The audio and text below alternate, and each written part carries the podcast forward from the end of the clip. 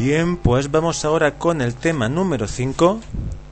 Tema número 5 que son medios sedimentarios y origen del petróleo. Tema 5, medios sedimentarios y origen del petróleo. Empezamos con la roca madre del petróleo. Roca madre del petróleo. La energía solar se transforma en materia orgánica, que es energía química. La materia orgánica más un sedimento A, eh, por una transformación, sufre una transformación esa materia orgánica y en el sedimento, dando querógeno más una roca A, que por un lado da la roca madre y por otro petróleo más roca B, que es la roca almacén. Repetimos. Roca madre del petróleo, punto 1. Roca madre del petróleo. Tenemos energía solar que se transforma en materia orgánica, lo que es energía química, y esta materia orgánica se mezcla con un sedimento, el sedimento A. Por lo tanto, tenemos materia orgánica más sedimento A. Este conjunto sufre una transformación dando querógeno más roca A. La materia orgánica más sedimento A se transforma y da querógeno más roca A. La roca A es la roca madre. Ese querógeno escapa y da petróleo más la roca B que es la roca almacén. Energía solar, materia orgánica, más sedimento A, querógeno más roca A, que es la roca madre, y petróleo más roca B, que es la roca almacén. Para que un sedimento se transforme en roca madre, es necesaria una serie de condiciones, que son producción de materia orgánica, acumulación de materia orgánica y preservación de materia orgánica más transformaciones. Para que un sedimento se transforme en roca madre es necesario producción, acumulación y preservación de la materia orgánica y después unas transformaciones que transforman ese sedimento en roca madre del petróleo. De modo que repetimos punto 1, roca madre del petróleo, energía solar, materia orgánica, más sedimento A, se transforma y da querógeno más roca A, que es la roca madre, y se, posteriormente tenemos petróleo más roca B, que es la roca almacén.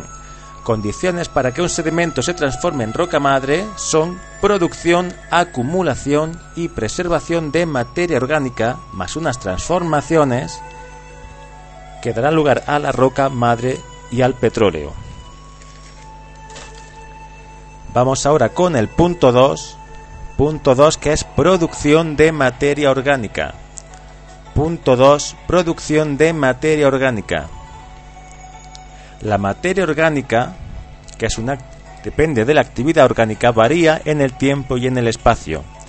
La materia orgánica depende de la actividad orgánica y esta varía en el espacio y en el tiempo.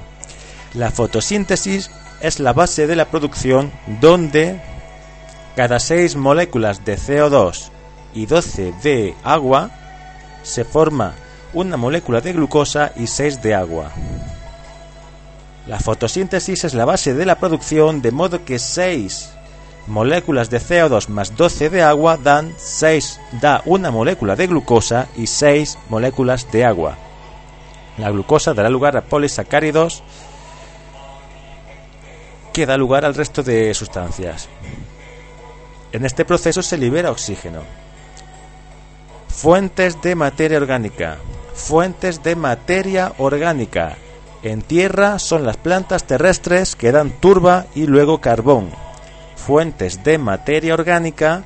En tierra son las plantas terrestres que dan turba y luego carbón y en el mar son el fitoplancton, el zooplancton y las bacterias que dan sapropel que acaba dando petróleo.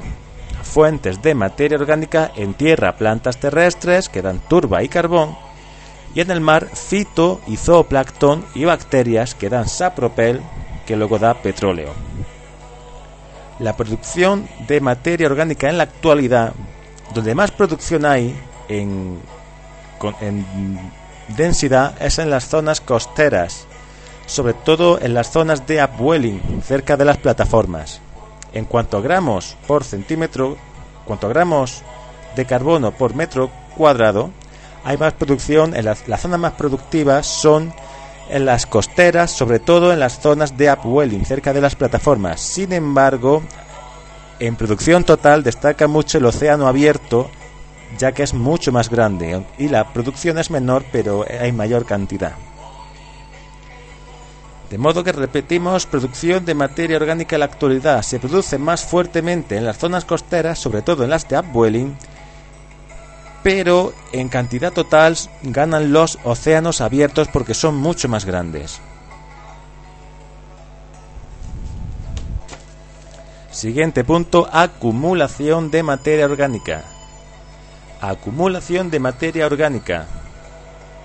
Para la productividad es necesario que exista una disponibilidad de materia orgánica. Para que haya productividad es necesario una disponibilidad de materia orgánica. La acumulación necesita una tasa de sedimento alta, lo que es una subsidencia.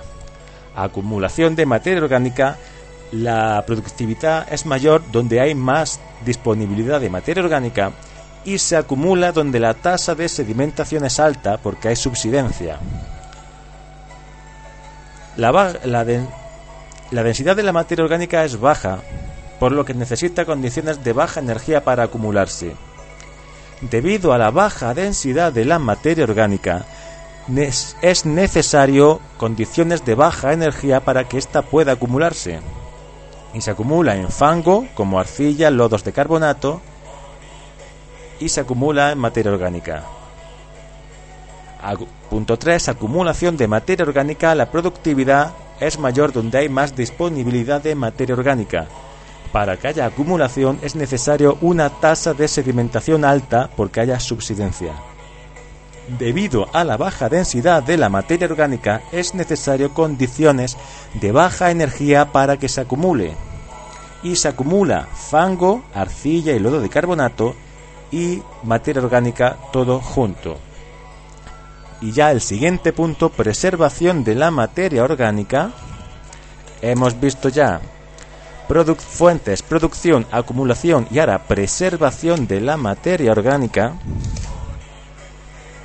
Punto 4. Preservación de la materia orgánica favorece la preservación que haya sedimento fino que impida el paso de O2, aguas estratificadas que impida la presencia de, de O2 y pues, lo favorece también que los lípidos son resistentes preservación de la materia orgánica favorece la preservación de la materia orgánica, el que haya sedimento fino que impida el paso de O2, el que haya aguas estratificadas que impida la presencia de O2 y también la naturaleza resistente de los lípidos.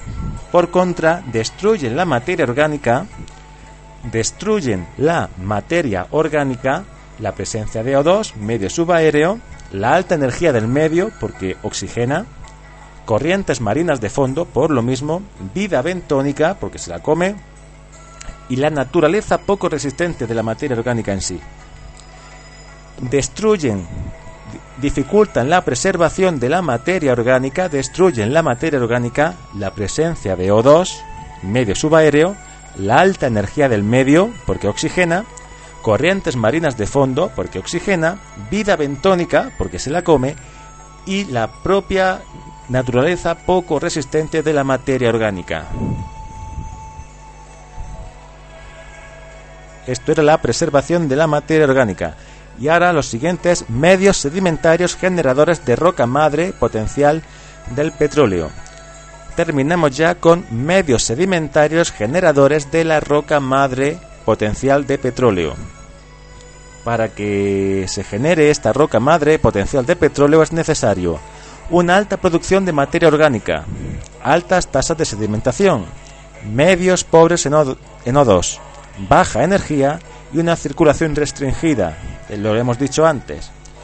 Medios sedimentarios generadores de roca madre, esos medios sedimentarios donde haya alta producción de materia orgánica, alta tasa de sedimentación, medios pobres en oxígeno, baja energía y una circulación restringida. Estos medios donde están estas condiciones son laguns, estuarios, mares cerrados y grandes lagos.